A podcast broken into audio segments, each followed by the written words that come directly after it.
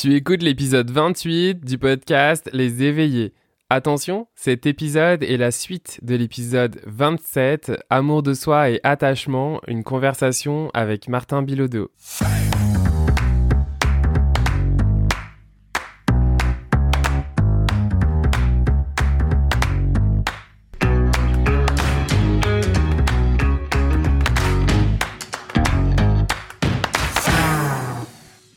Bienvenue sur le podcast des éveillés. Je suis Florian Noutsos, coach certifié et hypnothérapeute. Et dans ce podcast, je te partage chaque semaine des outils, pratiques ou encore des échanges pour explorer, cheminer dans ta spiritualité afin de vivre en harmonie avec toi-même et tout ce qui t'entoure. J'aime beaucoup ce que tu partages parce que d'une certaine manière, euh, je t'ai aussi posé volontairement la question parce qu'il y a aussi cette quête aujourd'hui c'est très sociétal de ah c'est quoi ma mission de vie? C'est quoi? Ah puis je le trouve pas. Puis il y a comme une espèce de pression aujourd'hui là-dessus. Puis j'aime beaucoup ce que tu dis dans le sens où euh, bah, c'est quelque chose qui évolue mais c'est aussi finalement quelque chose euh, qu'on a plus besoin d'aller d'aller chercher dans notre cœur de sentir en fait. Est-ce que sur ce moment précis je suis en harmonie avec moi-même? Oui.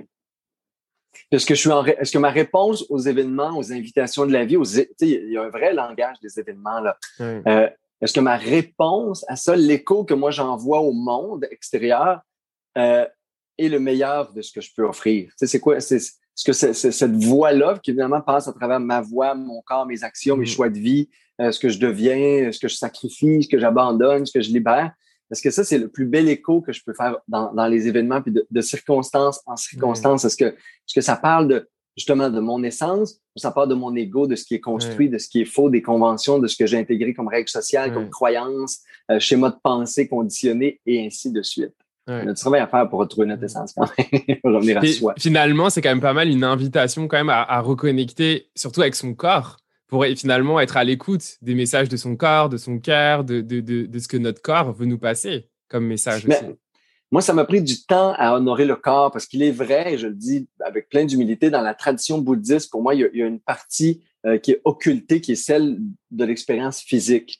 Euh, ça m'a pris le yoga, le kundalini yoga, le travail sur le néo-tantra euh, pour honorer mon corps comme, comme un temple, tu sais, comme l'espace sacré, temporaire, éphémère. Je peux pas m'attacher au corps. C'est mm. absurde de s'attacher au corps. C'est absurde de vouer un culte au corps. Pourquoi? Parce que c'est temporaire et c'est là pour dépérir, nécroser, mourir. Ça, c'est clair, la destinée de tout organisme physique, euh, d'oxygène, euh, et d'eau et tout, c'est, c'est la nécrose et la reconstitution en un autre corps et ainsi va la vie. Rien ne se perd, rien ne se crée, tout se transforme. On l'a sait bien. C'est le corps aussi. Mon corps, là, quand j'étais bébé, le corps que j'étais quand j'étais bébé, le corps adolescent, le corps maintenant, le corps à 90 ans, si on s'identifie au corps, on a un trouble de personnalité le multiple parce qu'il n'y avait rien de pareil. Là. Fait que, tu sais, c'est impossible de dire je suis le corps. Juste à partir de cet exemple-là, basic, que tout le monde peut comprendre. Je peux pas être mon corps parce que mon corps a six mois, à deux ans, mon corps fœtus, mon corps avant de mourir, il y a absolument rien dans le corps qui est le même. Pourtant, je suis toujours là. J'habite toujours ça. Fait qu'il est important, c'est un véhicule important, c'est ce qui me permet de parler, grandir mais je suis au-delà de ça. C'est facile de comprendre que je ne suis pas mon corps et que mon identité, mon soi, mon essence est au-delà de, la structure organique du métabolisme physique sur lequel on peut projeter moi, je, mon identité. Ça, c'est complètement faux. C'est toujours en transformation et c'est éphémère et ça va partir. Mais c'est déjà parti. Le corps que j'ai aujourd'hui, c'est pas le même que quand j'avais six mois. Le corps de six mois, il est déjà totalement mort. Il n'y a plus une cellule de mon corps. Il y a un mystère dans la génétique qui se transforme d'une cellule à l'autre. Il y a comme un, code spirituel sacré. Pour moi, il y a un code. la génétique, là, ça, ça se voit, ça s'explique, mais ça se comprend pas. Mm. En ce sens qu'on peut pas comprendre qu'est-ce qui fait qu'une cellule intègre la génétique de l'autre quand l'autre est complètement morte, puis l'autre apparaît de nulle part. Euh, ça, dans le corps, dans l'infiniment petit, il se passe, il y a un mystère là. Euh, nos atomes dans nos cellules, euh, les photons, les électrons, les quarks. Maintenant, on est rendu au-delà du quartz. Tu sais, finalement, on est vibrations lumière qui tient sur l'espace vide. C'est hallucinant quand on se dit ça. Là. Puis ça, crée un code, crée une structure matérielle, le corps physique, qui est temporaire. Fait qu'on peut l'aimer. C'est une caisse de résonance pour savoir si on est en cohérence ou pas. Les émotions, les vibrations passent au travers. Ça nous donne un bon indicateur à savoir si on est en train d'être dans le mauvais chemin. C'est un beau recadrage qu'on peut se faire parce que le corps nous parle. Mais dans son absolu, le corps, c'est une matière organique qui va devenir un déchet organique bientôt. Puis j'aimerais ça qu'on revienne sur, tu sais, on n'est pas notre corps et il y a quand même pas mal d'autres choses que, que, nous ne sommes pas. Et ça m'amène au sujet, euh, parce que c'est une bonne transition, sur, tu sais, l'amour. L'amour, c'est important, mais l'attachement, ça l'est moins. Fait tu, tu, peux, tu peux-tu nous en jaser un petit peu de, de ça, là? Oui, la façon la plus simple peut-être d'exposer ces deux concepts-là qui ont l'air reliés, parce que ils ont l'air reliés parce qu'on a mélangé les deux en Occident depuis très, très, très longtemps. Euh, quand on dit amour en Occident, puis quand on dit je t'aime, c'est je suis attaché à toi, je te mm. veux et je veux que tu apportes mon bonheur. Euh, ça, pour nous, dans le bouddhisme, dans toutes les traditions spirituelles du monde, même en psychologie, c'est de l'attachement pur, ce qui est l'opposé de l'amour. Fait que l'attachement, c'est je souhaite que tu me rendes heureux. Mettons, je dis je suis attaché à toi, Florian, ben si je dis je t'aime, puis je dis je souhaite que tu me rendes heureux et je veux que tu m'appartiennes et je veux que tu sois, tu, crées mon bonheur tous les jours, je suis pas en train de dire je t'aime. Je suis en train de dire je suis attaché à toi. J'ai de, l'attachement envers toi. Quand je dis je t'aime, quand je dis je t'aime, je devrais dire intérieurement je veux te voir heureux. Je veux te rendre heureux. Je souhaite ton bonheur. Je te chéris. Indépendamment de si tu m'apportes du bonheur ou pas. On a basculé dans l'extrême de l'attachement parce qu'on est extrêmement mené par notre ego, sans même, on s'en rend même plus compte à quel point il a pris toute la place. C'est un tyran qui s'est mis sur le trône, puis qui a mis l'âme à terre, la conscience à terre, puis le cœur euh, dans les champs de patates. Puis, euh, il a pris le trône au centre du château, puis l'ego est là, roi et maître, on s'en rend même plus compte, qu'il dirige tout tellement qu'il est omniprésent à l'intérieur de nous. quand on dit je t'aime avec attachement, on s'en rend même plus compte qu'on n'aime pas, mais qu'on est dans l'attachement. Là, on rentre dans les problèmes de l'amour on rentre dans les problèmes relationnels, puis on a l'impression que l'amour, c'est difficile, que l'amour, c'est compliqué, qu'il y a des peines d'amour. Non, il n'y a aucune peine d'amour. La peine d'amour n'existe pas. Il n'y a jamais de blessure d'amour. Il n'y a que des blessures d'attachement. Il n'y a que des peines d'attachement. Il n'y a que des pertes d'ego euh, qui basculent dans le contrôle absolu qu'il pense avoir sur l'autre et qui se rend compte de son insignifiance quand l'autre reprend contrôle sur sa vie et obéit pas selon mes attentes et mes désirs envers lui c'est parce que deux gros égaux qui sont en attachement l'un envers l'autre que nos relations d'amour ont plus d'amour, puis que nos relations d'amour ont plus de bonheur. Quand l'amour, c'est un état de félicité, de grâce qui souhaite le bonheur à tout ce qui existe autour de nous, encore plus la personne avec laquelle j'ai fait un partenariat de vie. C'est la même chose sur mon corps, c'est la même chose sur moi. Je peux pas m'attacher à moi, il faut que je m'aime.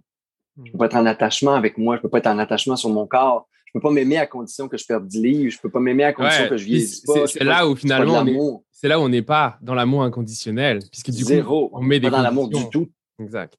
on est loin de l'amour inconditionnel. moi, je dis, parlez pas de l'amour inconditionnel. On va commencer à parler de l'amour, puisque tu puron un peu avant d'aller à quelque chose d'autre que de l'attachement presque généralisé, euh, pour essayer de saisir euh, quelque chose qui est très nuancé, mais qui, quand ça devient clair, c'est hyper tranché. Là. il n'y a pas d'espace d'amour dans l'attachement et il n'y a plus d'attachement dans l'amour.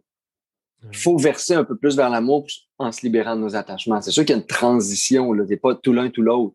Mais il faut essayer de verser, de basculer de plus en plus vers je te chéris, j'aime le monde, j'aime mon, j'aime mon corps sans attachement. Ça veut dire, je souhaite que mon corps soit en santé, je souhaite en prendre soin, j'en prends soin parce que je m'aime. J'en prends pas soin à condition qu'il fasse en sorte que je reçois de la gratification sexuelle ou de la gratification psychologique parce que les autres me trouvent beau. Ça, c'est pas de l'amour pour soi, puis c'est pas de l'amour pour le corps. Ça, c'est de l'attachement, puis c'est une dépendance, puis c'est de la codépendance. Ça n'a aucun rapport avec l'amour de soi. C'est complètement l'opposé de l'amour mm. de soi. J'aime mon corps, j'en prends soin, dépendamment de ce que le monde pense, dépendamment des tendances, de la fashion, de, euh, on a-tu du poil fané d'en face, on n'a-tu pas, on est-tu un faut-tu se raser, faut-tu... Tu sais, quoi, tu pas aimer son corps que ah, de faire subir toutes les violences, tout ça parce que notre propre regard sur nous-mêmes dépend du regard des autres à ce point-là là, je vais dire un gros mot, mais selon moi, c'est du pathétisme. En ce sens que c'est pathos, pathétisme, c'est pas un jugement. Pathos, ça veut dire souffrance en ancien, ancien grec. Euh, le mot vient de pathos, souffrance. Et pathétique, pour moi, c'est donc de l'entretien de la souffrance. Puis en plus, d'une certaine manière, c'est aussi mettre son, son, son pouvoir, son, son bonheur, son amour, euh, finalement, dans la main d'autres Enfin, du coup, on ne prend pas la responsabilité au final de son propre bonheur, de, son amour. Et, ben, et d'autres qui se rendent pas compte, qui nous aiment pas et qui sont dans l'attachement. Tu sais, c'est ça le, pire de la névrose. C'est comme une névrose qui se transpose sur une autre, qui se définit à travers l'autre névrose. Tu sais, ça, ça finit plus le cycle de la, de la souffrance, colère, conflit, problème de relations humaines, problème d'amour, en raison de ça.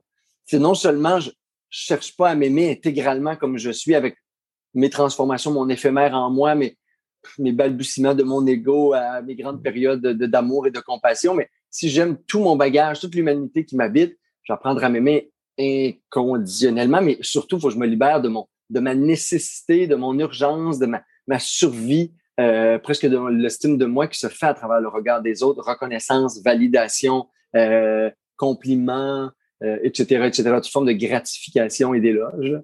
Euh, de toutes sortes, le verbal, physique, juste le fait d'être en relation, que les gens nous aiment ou qu'ils soient autour de nous. Tout ça, là, je suis capable de m'isoler. C'est pour ça la retraite spirituelle, les retraites de méditation, les quêtes de vision, c'est un espace où je m'isole socialement pour me retrouver. Et au début, c'est dur parce qu'à chaque fois que je voulais me valider par quelqu'un, par un j'avais besoin de, tu sais, mon vide intérieur, quand il était comblé par l'extérieur, c'est sûr que ça, ça m'explose dans le visage, ce mécanisme-là. C'est inconfortable, mais c'est nécessaire pour s'aimer. C'est nécessaire pour se retrouver. C'est nécessaire pour être libre. C'est impossible de vivre en esclave comme ça toute notre vie. Les gens, parce qu'ils vivent à travers l'ego, deviennent des esclaves. On est prêt à presque tout. Se négliger, se faire violence, se priver de nourriture, euh, s'humilier en public, euh, euh, pour pas respecter les limites, notre fatigue pour être dans un party de plus longtemps, pour que le monde nous aime, pour pas... À plein niveau, là. On est prêt à même pas s'écouter, même pas se respecter, même pas prendre soin de soi, à travers, pour ramasser des petites miettes de reconnaissance, d'amour, d'affection, puis de regard euh, euh, gratifiant sur nous. Pour moi, c'est le pire forme d'esclavagisme, c'est l'esclavagisme émotionnel, euh, psychologique. Quand je dépends, quand mon amour de moi, même apprendre à me connaître, savoir qui je suis, c'est à travers le regard des autres, ça devient grave.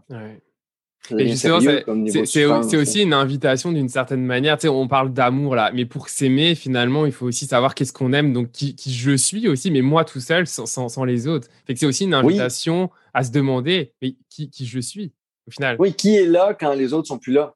Hmm. C'est intéressant de savoir l'être social que je suis, ça c'est un être construit. L'être que je suis quand il y a retiré du social, là c'est l'être. Hein, parce qu'on sait que hmm. dès que je suis en société, dès que je passe à l'autre, je deviens un être c'est la partie de moi, dans ma psyché, qu'on appelle l'être social. Et quand je suis toute seule, c'est l'être. Je peux continuer à jouer le jeu des personnages, là, de les projections, des fois, je me regarde moi-même, puis je continue à jouer mon petit jeu. Là. Mais à un moment donné, ça, ça finit, ça, c'est plat. On l'a vu en pandémie, là, tout seul chez nous. On est-tu vraiment des personnes épanouies, euh, mm. agréables, joyeuses? Je suis capable de danser tout seul chez nous, de faire de l'art, de m'intéresser à quelque chose. J'ai-tu des champs d'intérêt au-delà des stimulations extérieures? On l'a vu. Beaucoup de gens qui sont tellement dans une espèce de vide intérieur ou compulsion de distraction en se fuyant encore davantage. Même dans l'immobilité, on peut se fuir. Hein. Fait que oui, il, faut absolument, à travers la nature, le silence, la méditation, l'art, peu importe, le, mouvement, euh, la respiration, se rencontrer nous-mêmes et se re-rencontrer constamment, parce que le monde extérieur nous amène toujours dans nos façades, nos mécanismes, notre paraître. Et il y, a une, nécessité de, de constance dans les rendez-vous qu'on se donne avec nous-mêmes, finalement. Oui. Puis j'aime ça quand tu dis se re-rencontrer aussi, parce que tu sais, tu l'as amené là, tout est impermanent, on évolue nous-mêmes, on grandit. Fait que, ce que on, si on se rencontre aujourd'hui, on sera peut-être pas la même personne dans un mois, dans deux mois, dans un an. Si finalement, j'aime beaucoup la notion que tu as amenée au, début, tu sais, cette notion de finalement de discipline. Parce que finalement, ça prend de la discipline. Oui, on a l'impression que c'est facile. Tu sais, les gens, quand ils me voient, puis tu sais, moi, les 10, 10 12, 15, peut-être premières années de ma vie bouddhiste, de ma vingtaine jusqu'au début de trentaine, je méditais deux heures par jour. Je méditais deux heures par jour. Je méditais que je sois à l'hôpital hospitalisé, je méditais deux heures par jour, que je sois chez ma famille, que je sois en voyage, que je sois dans le métro, peu importe ce que je faisais comme vie, il n'y avait jamais de prétexte assez grand pour m'empêcher de faire mon heure de méditation le matin ou mon heure de méditation le soir. Par la suite, c'est devenu un peu plus, tu j'ai arrêté de faire deux périodes, j'en fais une minimum. Mais des fois, j'en fais aussi, je fais 10 heures de méditation par jour. Je fais 10 heures de 100 prières, méditation. Des fois, je fais des nuits de mantra. Tu sais, mais ça fait partie de ma vie. Maintenant, c'est tellement intégré qu'après 10 ans de discipline, de rigueur, de cadran, maintenant, je m'en passerai plus. J'ai plus besoin de ça parce que ma compulsion, moi, de mes habitudes de vie, c'est toujours là. Moi, j'ai pas besoin de me mettre un cadran pour me dire qu'il faut dans la journée, je fasse une minute de silence à tout bout de champ, puis que le matin, je fasse 30 minutes de méditation prière c'est dans ma vie d'avoir des, espaces de verticalité, des espaces sacrés, des espaces de rencontre. euh, pour cesser d'être euh, dans un monde linéaire, horizontal, où on est juste dans l'agir. Fait hmm. Mais il faut absolument au début, et je le dis à tout le monde, il n'y aura pas de truc. L'entraînement physique, l'entraînement spirituel, l'entraînement mental euh, de l'esprit, ça va venir parce qu'il faut se discipliner. C'est là, ça ne prend pas plus de flat, des fois ça nous prend plus de coups de pied. Hein, de petits oups, ok, je m'en vais sur mon coussin de méditation. je fais, on est très complaisant avec nous-mêmes. On s'excuse, on justifie facilement. Personne ne justifie les 15 heures de Netflix ou des fois les 40 heures de Netflix qu'ils ont fait dans la semaine. mais pourtant, pour méditer 15 minutes par jour, 20 minutes, là, là, ouf, c'est dur, ça demande si, ça demande, ça demande bien plus végéter. Mais j'aime ça, vraiment, quand tu parles d'entraînement, euh, ça, ça, résonne beaucoup. Là. Il y en a, ils seraient capables d'aller en salle ou whatever pour vraiment prendre le temps de leur muscle de l'extérieur. Mais finalement, tout ce qu'on se dit là, c'est s'entraîner son muscle intérieur, son soin intérieur. Au bonheur, c'est ça. Je m'entraîne au bonheur, je m'entraîne à la plénitude, je m'entraîne à, à, à, de l'âme, je m'entraîne j'entraîne, je nourris mon feu sacré, je suis de firekeeper. Euh, c'est mais ça, ça demande dans toutes les, l'art martial, euh, l'art spirituel, c'est tout, c'est des arts qui demandent tous une discipline joyeuse, mais une discipline. Dans la joie, pourquoi? Parce que la motivation vient d'un sincère désir d'être heureux. Puis, tu sais, je pense que les personnes qui nous écoutent vont se dire, OK, mais, mais comment on met ça en place? Puis, tu sais, c'est là que j'ai envie de faire la transition parce que tu as écrit deux super livres dont un, des un petit Bouddha intérieur euh, que j'ai lu et qui, moi-même, en tout cas, m'a beaucoup aidé. Et, justement, je pense que c'est des outils qui peuvent être vraiment très intéressants pour les personnes qui nous écoutent au travers de ce qu'on a partagé. Bah, tu sais, concrètement, comment on peut faire? Est-ce que tu peux nous parler peut-être de ces livres, de qu'est-ce qu'on peut y retrouver et comment justement ces livres-là peuvent, peuvent nous aider aussi euh? Ben, l'intention du livre, c'est parce qu'on m'a beaucoup demandé. J'animais des retraites, je guidais des, des, des, des, des, fins de semaine, des semaines spirituelles, des voyages initiatiques en Inde, etc. Pour me demander, Martin, à la fin, tu sais ce que tu as dit, la méditation que tu as faite, le truc que tu nous as donné, le tête c'était quoi l'histoire de Bouddha, de la façon dont tu la racontes, j'avouerais. Et là, au fur et à mesure des années, finalement, j'en ai beaucoup colligé des affaires jusqu'à ce qu'un éditeur euh, m'encourage à écrire un livre qui est devenu Réveiller votre petit Bouddha intérieur qui est finalement 60 pratiques de méditation, respiration, pleine conscience dans la vie de tous les jours, dans l'action, réflexion sur le bonheur, l'amour, la paix, l'attachement et ainsi de suite, avec une initiation à, différentes formes de méditation pour toutes les personnalités. Fait que là, la méditation active à la contemplative, active, là, ça veut dire dans l'action même que c'est très actif, c'est sportif. Il y a des mouvements là, euh, on transpire, tu sais, euh, jusqu'aux pratiques de respiration, euh, méditation analytique, où on s'inspire de sagesse, on lit des textes sacrés, on les laisse mûrir. Il y a plein de formes de méditation, parce que finalement, la méditation, c'est un état intérieur, hmm. un état de pureté, de liberté, d'authenticité pure. C'est ce qu'on veut retrouver. Fait que j'ai écrit un livre qui s'adressait à tout le monde, euh, dans lequel il y avait un chapitre sur la sexualité. Réveiller votre petit Bouddha intérieur. On nie rien de l'existence. On honore toutes les facettes de l'existence, le quotidien, le métro boulot de dos, comme un espace de dharma où je peux vivre en sagesse, vivre en conscience et euh, m'éveiller à ma vraie nature, dont aussi la sexualité et les relations amoureuses. Mm.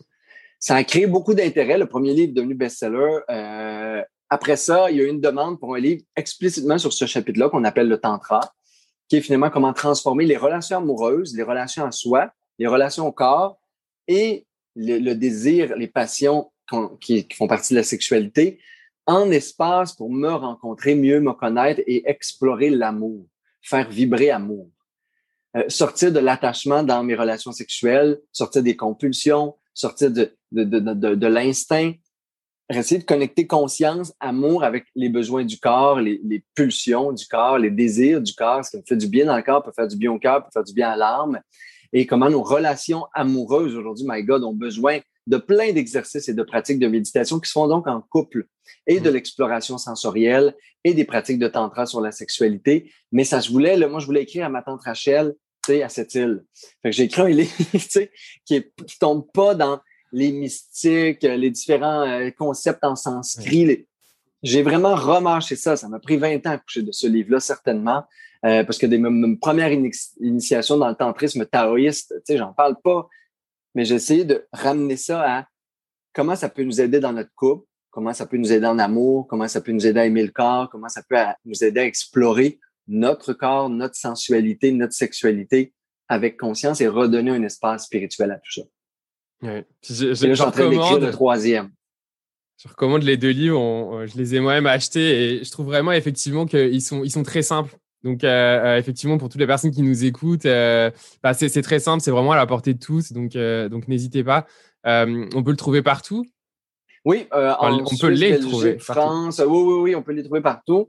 Le troisième va être lancé en septembre. Euh, euh, euh, guide pratique du tantrisme moderne et Réveillez votre petit boudin derrière est vraiment partout en ligne. Dans, je ne sais plus quelle librairie, je ne sais plus quand les gens vont écouter ça, que c'est ouvert ou pas, mais disponible partout. Ça, c'est sûr, dans toute la francophonie, il y a des gens qui ont commandé en Afrique, en Russie, partout. Pocket vient, d'ailleurs, je peux te faire une primeur, je vais te révéler à toi.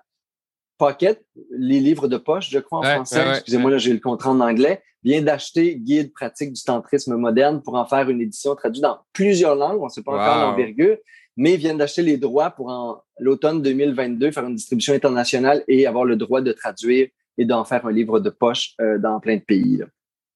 Wow, c'est une excellente nouvelle. C'est la belle nouvelle de la semaine, oui. Bravo. Puis le, troisième livre, tu as, le droit de nous en parler un peu, un, peu ou pas du tout? C'est ben, sur quel thème? c'est inspiré de chroniques d'un bouddhiste urbain. Ça va être comment appliquer euh, les sagesses euh, bouddhistes à la vie de tous les jours. Fait que c'est hmm. anecdote de la vie avec comment finalement se servir de notre quotidien dans nos méditations, dans notre spiritualité. Parce que c'est ça le, plus difficile. C'est comment dans la vie de tous les jours. Fait que c'est 60 euh, anecdotes de la vie de tous les jours et comment j'imagine que Bouddha me parle après cet, événement-là. Tu sais, je me suis fait crier après à San Diego. Euh, tu sais, je, me, je, non, je viens de perdre de l'argent là, j'étais donné ça. Je me regarde dans le miroir, je m'aime pas. Si je me soyais après ça en face de Bouddha, c'est comment la sagesse, comment Bouddha me parlerait, puis quelle méditation, quelle pratique qu'il me conseillerait pour transformer ça. C'est le but. Et ça va, ça va être un peu anecdotique, aussi comique. Euh, on ne sait pas encore s'il va y avoir des illustrations. Ben, on sait qu'il va y avoir des illustrations, on ne sait pas sur quel style, mais on veut que ce soit très convivial et sympathique euh, pour nous permettre d'amener de la sagesse, un peu de sagesse, hmm. un peu plus de conscience dans la vie de tous les jours si je me trompe pas, donc on a parlé des livres, mais tu as aussi des retraites pour les gens qui aimeraient justement peut-être tester un peu plus l'expérience, peut-être pas juste d'être dans la connaissance, mais peut-être aussi d'aller dans, dans, l'expérience. Mais il faut absolument, le savoir, c'est rien s'il n'est pas appliqué, mm. s'il n'est pas amené dans la vie de tous les jours, s'il n'est pas incarné, s'il ne se vit pas dans, dans notre matière. Là. Fait que d'où le fait que dans le bouddhisme et dans plein de traditions de yoga ou d'autres, on fait des retraites, on apprend des pratiques et on pratique ensemble. Euh, j'ai plusieurs retraites. J'en ai 8, 9, 10 qui s'en viennent au Québec. On est en train de remplir octobre-novembre. Euh, je, mettrai dans les liens, de toute façon, le, ton, site web, comme ça, les, en Europe aussi, y regarder. habituellement, j'allais deux fois, au moins en Europe, Belgique, Italie, euh, France, pour animer des groupes, des voyages spirituels à Bali, en Inde. Tout ça va revenir dans la prochaine année, année et demie. Mais présentement, Québec et aussi au Mexique, où je suis en train de créer le centre spirituel avec les formations, tout là. Pour l'hiver ça vous tente? Yeah. J'en ai déjà fait une aussi. Euh, oui. C'était super. fait que je recommande effectivement. Euh, bah, merci beaucoup, Martin, pour ton temps d'avoir partagé justement toute cette belle connaissance euh, avec les auditeurs de, Singulier. Donc, pour ceux qui nous écoutent, ben, euh, je vous mettrai euh, le, lien du site web de, Martin. Comme ça, vous pouvez retrouver ses livres, ses retraites à venir, etc., sa page Facebook. N'hésitez pas à le suivre. Il fait même des, méditations, justement, tous les, tous les samedis. 11h heure du Québec, 17h heure 11h heure du Québec, oui. Complètement gratuite. un brin de sagesse bouddhiste, une méditation pour se faire du bien. Voilà. Merci. Merci. C'était mon beau Florian. Merci tout le monde. Si tu as aimé ce podcast, dis-le moi avec des étoiles et abonne-toi pour le recevoir dès sa sortie. À bientôt.